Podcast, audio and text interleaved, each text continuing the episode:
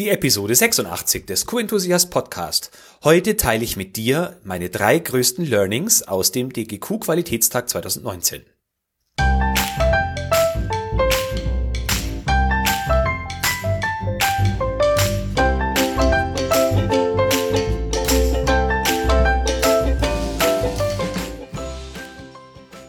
Ein enthusiastisches Hallo und willkommen zu einer neuen Podcast-Episode.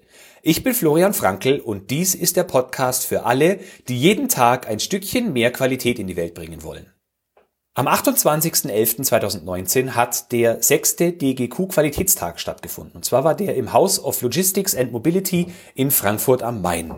Wie vorher schon angekündigt, war ich Teil der Veranstaltung, also als Teilnehmer Teil der Veranstaltung und muss sagen, es war ein wirklich tolles Event.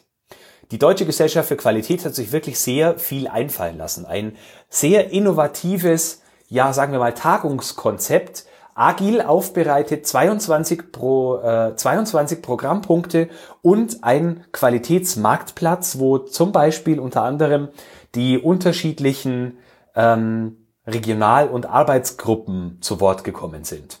Insgesamt gab es, äh, wie gesagt, 22 Programmpunkte in unterschiedlichen Kategorien, nämlich Digitalisierung bzw. Industrie 4.0, Audit, agiles QM, Karriere und Innovation und Transformation.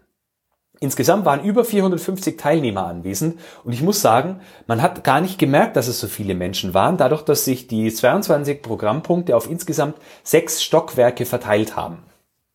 Für mich hat die Veranstaltung schon am Tag vorher begonnen, denn ab, äh, denn am Abend gab es ein Netzwerktreffen. Also da konnten sich alle austauschen. Es gab gutes Essen. Sehr schön war, dass ich viele Leute habe kennenlernen bzw. wiedersehen dürfen, die ich äh, als Hörer oder von E-Mail-Kontakt her kenne.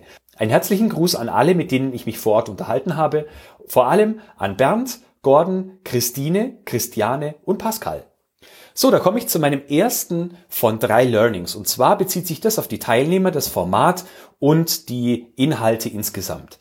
Wie gesagt, es gab fünf Themenbereiche und ich fand zum Beispiel ganz besonders toll, dass es im Bereich Karriere einen Themenpunkt gab, der sich nur an weibliche Qualitätsmanagerinnen gerichtet hat. Also fand ich klasse, dass man da auch was, äh, einen separaten Programmpunkt erstellt hat.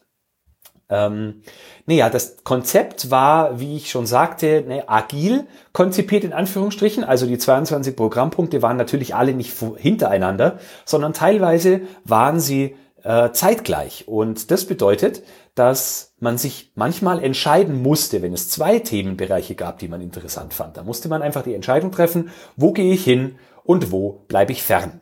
Und ich habe schon festgestellt, es ist so ein bisschen typisch fürs Qualitätsmanagement. Dann hat man angefangen zu nörgeln. Manche haben dann gesagt, ja, das finden sie doof, da hätten sie lieber weniger Auswahl und dafür müssten sie sich nicht entscheiden. Also bei aller, bei allen Bestrebungen zum Thema Agilisierung, so ganz agil waren die Teilnehmer, die, äh, die dort gewesen sind, äh, nicht alle. Ähm, ich persönlich habe die Chance genutzt, dass ich mich einfach mit ein paar Leuten, die genau dieses Problem haben, in Verbindung gesetzt habe und wir haben dann einfach besprochen, wer in welchen Slot geht und dass man sich hinterher wieder trifft oder E-Mail-Adressen aus, haben wir ausgetauscht, um zu teilen, was für Informationen wir jeweils mitgenommen haben. Was für mich persönlich außerdem noch ganz interessant war, war, dass ich am Anfang eigentlich gesagt hatte, die, äh, der Themenbereich Transformation und Innovation ja, da will ich gar nicht hin. Äh, ich habe in der letzten Zeit schon so viel darüber gehört und gelesen. Nicht zuletzt die Interviewserie mit Dr. Sommerhoff, der sich ja genau zu den Themen Transformation und Innovation geäußert hat. Und naja, als ich mir dann so die Kreuzchen gesetzt hatte, welche Themenbereiche ich denn besuchen möchte, habe ich festgestellt, dass von den sechs Themenblöcken, die ich besucht habe, vier Themenbereiche genau in die Kategorie Transformation und Innovation äh, gefallen sind. So kann man sich täuschen. Ja, welche Themenbereiche habe ich mir jetzt ganz genau angeschaut? Na, ich habe gerade gesagt sechs, ich habe mir fünf angeguckt oder beziehungsweise angehört. Und diese fünf Themen waren explorative Datenanalyse, dann, was unsere Organisation zusammenhält. Das war ein, ein sehr gutes Format, in dem äh, es als erstes eine Umfrage zwischen allen anwesenden äh, Teilnehmern in diesem, äh, zu diesem Zeitpunkt gab. Zum einen, vor welchen Herausforderungen Unternehmen stehen und zum anderen, was Organisationen zusammenhält. Und ganz interessant war, dass die Herausforderung, da war das Wort, das am häufigsten genannt worden ist, Digitalisierung. Und was unsere Organisation zusammenhält, war sehr eindeutig das häufigste Wort, der Mensch. Und ich finde, es ist genau äh, der richtige Ansatz. Nicht die Technologie hilft uns bei der Digitalisierung, die Technologie ist schon da, sondern wir Menschen müssen zusammenarbeiten, um die Herausforderung der Digitalisierung bestmöglich zu meistern. Ja, das dritte, was ich mir angeschaut habe, war Customer Service 4.0. Das war zum einen eine Zusammenfassung der äh, entsprechenden exzellenter Service-Arbeitsgruppe der DGQ. Und zum anderen aber auch wurden dort Trends besprochen, ähm, wie man denn seine Kunden begeistert, wie man seine, äh, wie man seine Kunden in Zukunft mittels Technologie begeistern kann. Der vierte Punkt beschäftigte sich mit den Möglichkeiten und Grenzen aktueller QM-Software. Das war auch sehr spannend. Dazu spreche ich, äh, dazu sage ich später gleich noch ein bisschen mehr. Und der letzte Punkt war eine Studie zum Thema Quality 4.0. Und zwar ging es um Erkenntnisse einer internationalen Studie eben zu Qualität 4.0. Also du siehst schon, eine sehr abwechslungsreiche Sache und ich hoffe, äh, die DGQ lässt sich für das nächste Jahr, für nämlich den siebten DGQ Qualitätstag, ebenso ein abwechslungsreiches Programm einfallen. Ich fand es nämlich absolut großartig. Kommen wir zu meinem zweiten Learning und zwar ging es hier um die Studie Qualität 4.0. Und die Studie wurde von Dr. Jan Nöcker vorgestellt, der für die Boston Consulting Group arbeitet und das Ganze wurde moderiert von Dr. Benedikt Sommerhoff von der DGQ. Den Link zur Studie gibt's übrigens in den Show Notes, die du wie immer findest auf www.q-enthusiast.de und dann im Suchfeld die 086 für die 86. Podcast-Episode eingeben. Ja, die Studie ist eine Kooperation oder war eine Kooperation zwischen der Boston Consulting Group, der American Society for Quality, der äh, ASQ und der DGQ eben. Ja, ähm, der Fokus war ähm, Industrie 4.0 und damit gleich äh, bedeutend die Qualität 4.0 und die Studie listete folgende Themengebiete auf. Und zwar autonome Roboter, Cybersecurity, Augmented Reality, Additive Manufacturing, also zum Beispiel 3D-Druck, dann Simulationen aller Art, Cloud-Anwendungen, Industrial Internet, also die Vernetzung äh, von verschiedenen Komponenten, also Internet der Dinge zum Beispiel, dann Softwareintegration und Big Data beziehungsweise Datenanalysen. Für mich waren die wichtigsten Erkenntnisse dieser Studie ähm, unter anderem die Erwartung an das Qualitätsmanagement. Nämlich haben 86 Prozent der in der Studie Befragten angegeben, dass aus ihrer Sicht Qualitätsmanagement eine zentrale Rolle bei den digitalen Herausforderungen spielt. Und außerdem war ganz interessant noch, welche Skills die äh, Befragten angaben, dass sie für den Erfolg in Qualität 4.0 notwendig seien. An erster Stelle stand Kommunikationsfähigkeit, an zweiter die Fähigkeit im Team zu arbeiten, an dritter Problemlösungskompetenz und an vierter die Fähigkeit zum Change Management. Ich finde es sehr erstaunlich, dass von diesen vier Punkten eigentlich dreieinhalb, und dieses halbe ist die Fähigkeit zum Change Management, ähm, nicht unbedingt neu oder nur für die Digitalisierung relevant sind, sondern eigentlich für alle Themen und Arbeitsbereiche. Vielleicht ist das Change Management wäre ohne die Digitalisierung etwas weniger stark ausgeprägt oder etwas weniger stark ausgeprägt nötig. Aber im Grunde sind alle vier nützlich in der Arbeitswelt, auch wenn diese komplett undigital wäre. Also äh, schau dir die Studie an. Link, wie immer, www.qenthusiast.de oder q-enthusiast.de und im Suchfeld die Episodennummer 086. Kommen wir zu Learning Nummer drei und das waren die Grenzen aktueller QM-Software.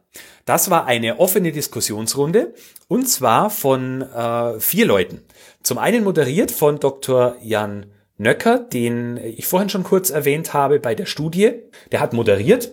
Alle drei Personen, die ich jetzt erwähne, sind äh, von namhaften Software, äh, Qualitätssoftwareherstellern. Da ist zum einen Herr Krämer von der Firma Babtec, der Herr Dr. Behrens von Modell Aachen, der zum Beispiel die Software QWiki betreibt, und der Herr Nienaber von der Firma N5. Und die haben sich darüber unterhalten, ähm, was Qualitätsmanagement-Software heutzutage zu leisten vermag und wo wohl ihre Grenzen liegen. Und ich fand es ganz gut, dass äh, sich alle drei Beteiligten darum bemüht haben, keine Werbung für ihre eigenen Produkte zu machen. Das hat echt super funktioniert. Am Anfang habe ich mir gedacht, um Gottes Willen, das wird bestimmt eine Werbeschlacht für die Softwareanbieter, aber ist es nicht geworden. Sie waren wirklich sehr konstruktiv, haben, äh, man hat auch gemerkt, dass sie sich sehr gut mit den Systemen der jeweiligen Marktbegleiter auskennen. Also mir hat das echt gut gefallen, wie sie das gemacht haben, die vier. Ähm, Ganz interessant fand ich die Diskussion zwischen oder die Diskussion um den Unterschied zwischen QM-Software und QS-Software, also dass beide quasi völlig unterschiedliche Aufgabenstellungen zu lösen haben. Während es bei der QM-Software mehr um so ähm, softe Faktoren geht, also dass wir Mitarbeiter motivieren, dass wir dafür sorgen, dass Prozesse eingehalten werden, ähm, dass wir einfach ein lebendiges Qualitätsmanagementsystem schaffen, das ohne Menschen nicht auskommt. Und äh, QS-Software ist im Prinzip schon eine wesentlich digitalere Sache, wo es halt um die ähm, Aufnahme von Werten, von Parametern geht, darum, dass äh, irgendwelche Messergebnisse nicht nur gespeichert werden, sondern dass sie auch auswertbar sind und ausgewertet werden können. Aus meiner Sicht eine der Kernaussagen war, dass die Digitalisierung meistens keine Herausforderung der Technologie ist, sondern der Akzeptanz, der internen und externen Akzeptanz. Und da wurde ein Beispiel genannt, äh, und das bestand darin, dass es Unternehmen gäbe, die äh, ja Sensoren oder Maschinen einsetzen, ähm, wo Messwerte erhoben werden, die dann wiederum in die Cloud eines ja des Herstellers äh, ja importiert werden und dort gespeichert werden. Und ja, dass es Tendenzen gibt von Unternehmen, die solche Maschinen betreiben und bewusst Daten manipulieren, damit der Hersteller bzw. Lieferant nicht weiß, wie mit den eigenen Maschinen umgegangen wird. Und erst habe ich mir gedacht, das ist ja eine Sauerei, das kann ja wohl nicht sein. Aber beim zweiten Draufschauen ähm, habe ich mir überlegt, in welchen Unternehmen ich bisher tätig war und was man klassischerweise in vielen ähm, produzierenden Unternehmen macht. Man hat dann Maschinen und man optimiert die Maschinen auch teilweise über die Grenzen deren Belastbarkeit hinaus. Und wenn natürlich dann ein Hersteller feststellt, dass seine Maschinen in Anführungsstrichen überfahren werden oder nicht ordentlich behandelt werden, dann verliert man natürlich schnell sowas wie Garantieansprüche oder dergleichen. Und insofern ist es ein Stück weit zwar jetzt nicht schön und überhaupt nicht ehrlich, aber doch ein Stück weit, na, sagen wir mal, unternehmerisch oder menschlich so vorzugehen. Es gibt immer mehrere Ebenen, über die man sich, über die man sich Gedanken machen kann bei solchen Sachen. So, eine interessante Aussage einer Zuhörerin und im Prinzip eigentlich zweier, zweier Zuhörer, die auch Fragen gestellt haben, war, ähm, dass es ihnen im Prinzip egal ist, ob es sich um QM oder QS-Systeme handelt. Sie wünschen sich eine deutlich bessere Integrierbarkeit solcher Systeme. Also nicht nur die Integrierbarkeit zwischen QM und QS, was schwierig ist aufgrund der unterschiedlichen Aufgabenstellungen beider Systeme, aber zum Beispiel die Integrierbarkeit von QS-Systemen in ein ERP-System. Egal ob das SAP ist oder wie auch immer das heißt. Und naja, da mussten, äh, musste zumindest einer der anwesenden Herren äh, zugestehen, dass die ähm, ja, Integration nicht immer einfach geht, oft auch viel Geld kostet, aber dass es über bestimmte Umwege heute schon Möglichkeiten der Integration gäbe und viele Unternehmen sich da aber irgendwie wegen Aufwand und Kosten davor scheuen. Also grundsätzlich auch eine super Diskussion, die äh, ja, wo das Zuhören wirklich Spaß gemacht hat. Ich selber habe keine Frage dazu gestellt, aber ich fand es äh, sehr gut, ähm, da mal zuzuhören, wie Leute, die sich wirklich hauptamtlich mit der Digitalisierung beschäftigen, ähm, auf welchem Level der Diskussion die sich da bewegen. Und dass sie durchaus die Nöte der Anwender verstehen, auch wenn die Anwender nicht immer das Gefühl haben, dass die Softwarehersteller ihre Nöte verstehen. Also fand ich super. Ja, das waren meine drei Learnings. Nur mal kurz zusammengefasst. Mein Learning 1 war im Prinzip das Verhalten der Teilnehmer und das agile Format an sich.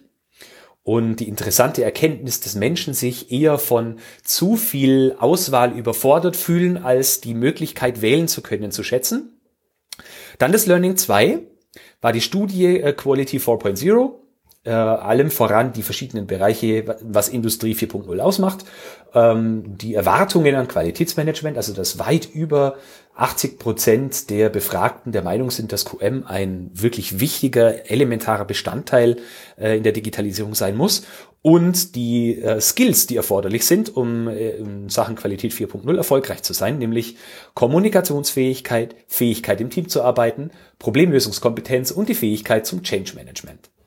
Und mein drittes Learning bezüglich der Grenzen aktueller QM-Software, nämlich die Abgrenzung zwischen QM und QS-Software, die, der Wunsch vieler Teilnehmer, dass wir eine bessere Integration zwischen den Systemen ermöglichen und dass aus ja, Sicht zumindest eines der drei äh, Softwarehersteller ähm, die Digitalisierung oft keine Herausforderung der Technologie ist, sondern der Akzeptanz ähm, durch den Mensch. Soweit meine kleine Nachlese zum DGQ-Qualitätstag. Der Qualitätstag in, äh, im Jahr 2020 wird am 20. Oktober 2020 stattfinden. Nähere Details sind äh, zum Zeitpunkt dieser Episode noch nicht bekannt.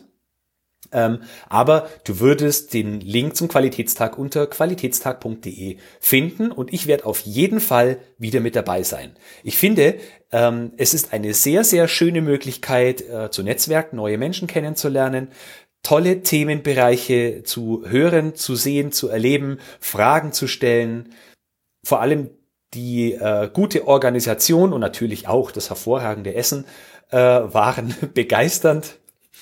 Und äh, ja, sehr zu, hervorzuheben ist auch die transparente äh, und reibungslose Organisation. Fand ich echt super. Und außerdem ist es natürlich ein grandioses Preis-Leistungs-Verhältnis.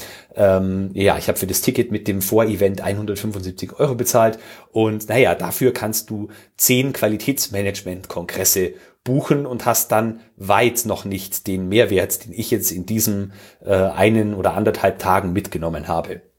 Also ich kann das Event sehr empfehlen. Natürlich für 2019 kannst du jetzt nicht mehr rückwirkend teilnehmen, aber ich bin mir sicher, dass sie im nächsten Jahr ein drauflegen wollen. So, das war's dann auch schon für heute. Vielen Dank fürs Zuhören.